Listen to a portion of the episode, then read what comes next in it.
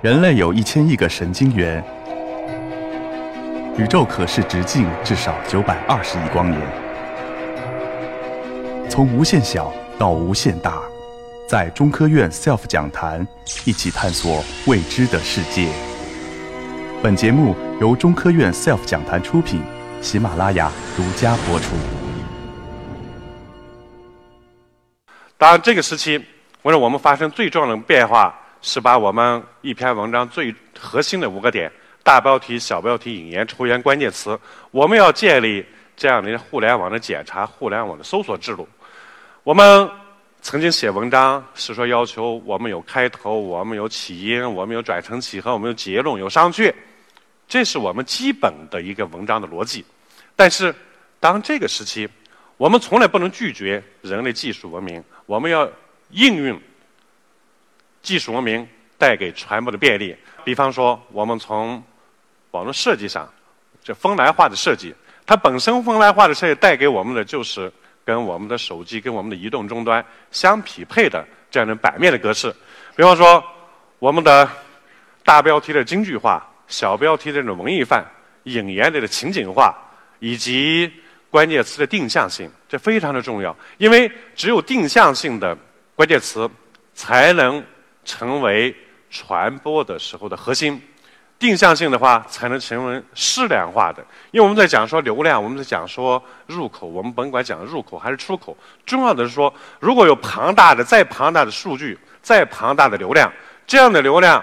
巨大无比的时候，如果说没有不能适量化，没有定向性，不能搜索，不能推送，不能 push，不能抓取，这样是没有用的，没有价值的。因为我们随着我们人类的活动，随着我们技术的进步，我们每天产生了巨大的、难以想象的海量东西，对我们科学传播来讲是同样的。所以，只有定向化的，只有能可以适量化的，那我想是说新发现、新进展，或者说再发现、再认识。才能变成我们的语汇，才能变成我们的媒体的语言体系。我们要一改在文风上那样的一些他在现场，而不是我在现场，或者你在现场，不是我在现场。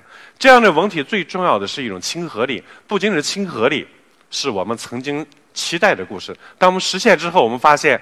移动互联网时代，或者这个时代更多传播的时代，我们这样的一些文风文体，我们需要的什么呢？我们更多的是需要的是故事在现场，在现场，在心中，这样才能进程，进而形成口碑相传。因为没有口碑相传，印象的传播都会出现一些困难的。当然了，我们作为一个科学传播，作为一个科学传播一个媒体，我们也在向。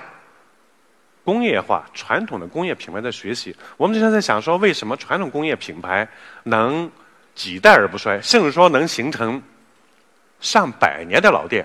而媒体怎么样能打造成自己的百年老店？那重要的说，媒体也需要实践，媒体也需要体验。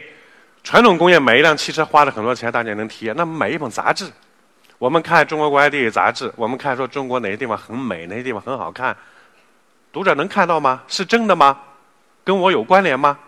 这都是我们要解决的问题。所以，阅读体验是第一位的。所有的内容绝对的应该是值这个价钱，这是最基本的。因为一本既然是要有定价的，它既然是个商品，一定是要质量要是要符合这个社会的需求。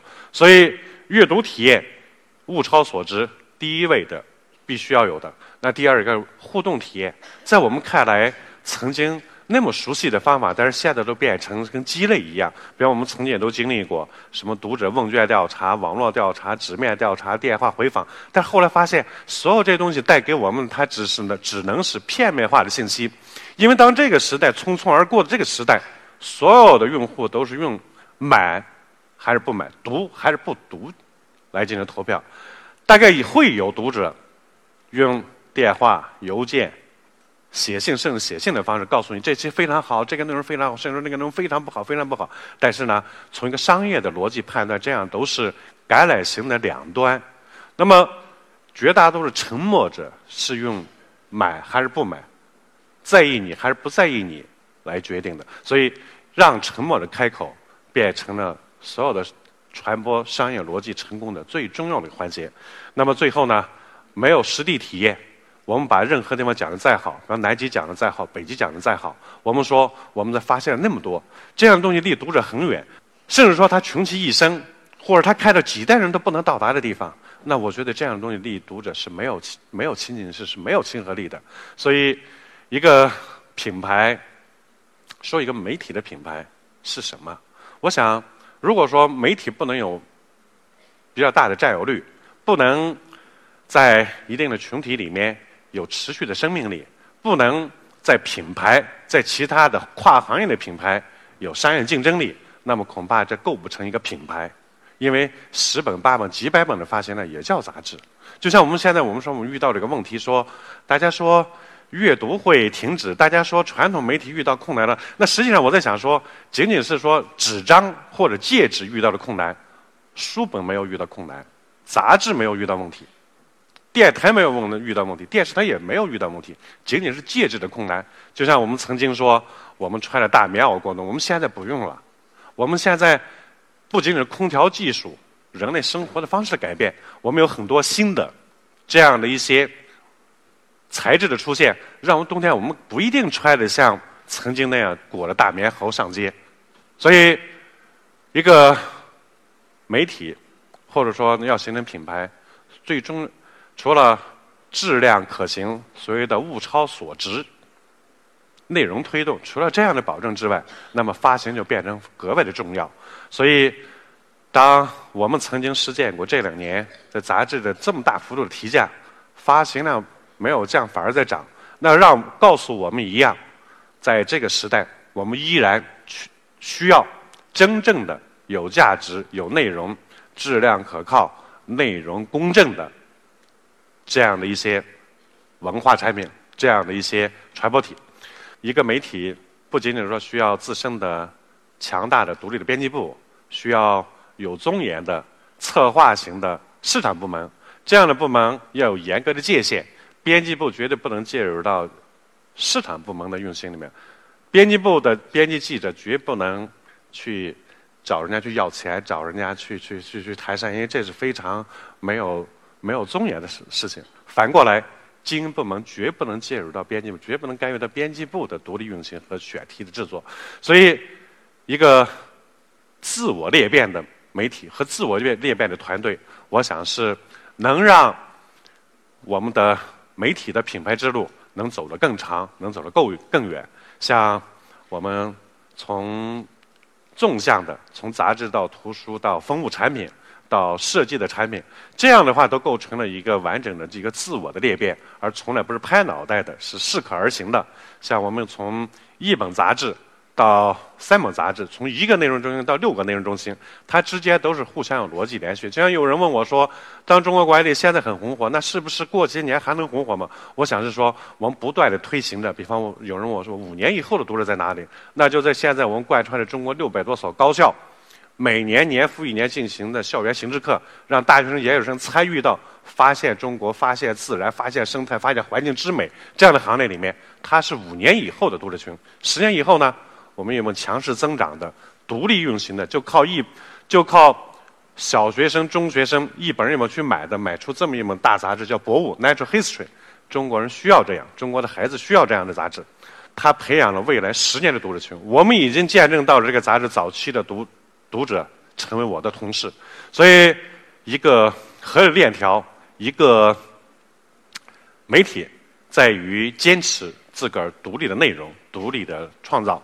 那么我们在像这样的跨界，是在于说，我们也看到在商业逻辑上有许多的跨界者在掠夺、在掠食固有创造者、最早创造者的心血，他自个儿的价值。所以我们也在尝试着要跨界。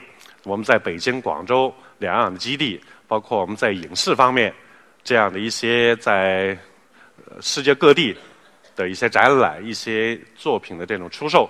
那么，总之呢，这本杂志带给我的最重要的感受，我是觉得说，四十年来我们中国人富了，我们中国人总可总算我们可以走出家门，走出那一亩二分地，我们总算可以说，我们有足够的力量，我们去这儿看看，我们去那儿看看。我们有这个条件，有这个可能。要是说我们还在短缺经济下，我们还在为了每天的吃喝、每天基本的生存去奋斗的时候，那我相信这样的杂志恐怕它只能是做个先烈，还成不了一个先驱。这本杂志以及它所关联的中华遗产博物杂志，它关联的图书公司、影视公司还是新媒体公司，这六大内容中心、六大的 CP 生产中心，都是以科学。的新发现、新进展、再发现、再认识作为源头，所有的东西都是要经得起科学家的审读，要经得起一定时间内的社会的考验。所以我们说，一本杂志无力改变一个世界，无力改变整个社会，但是可以通过媒体人的努力，改变一个阶层、一群人他们的生活的方式。谢谢大家。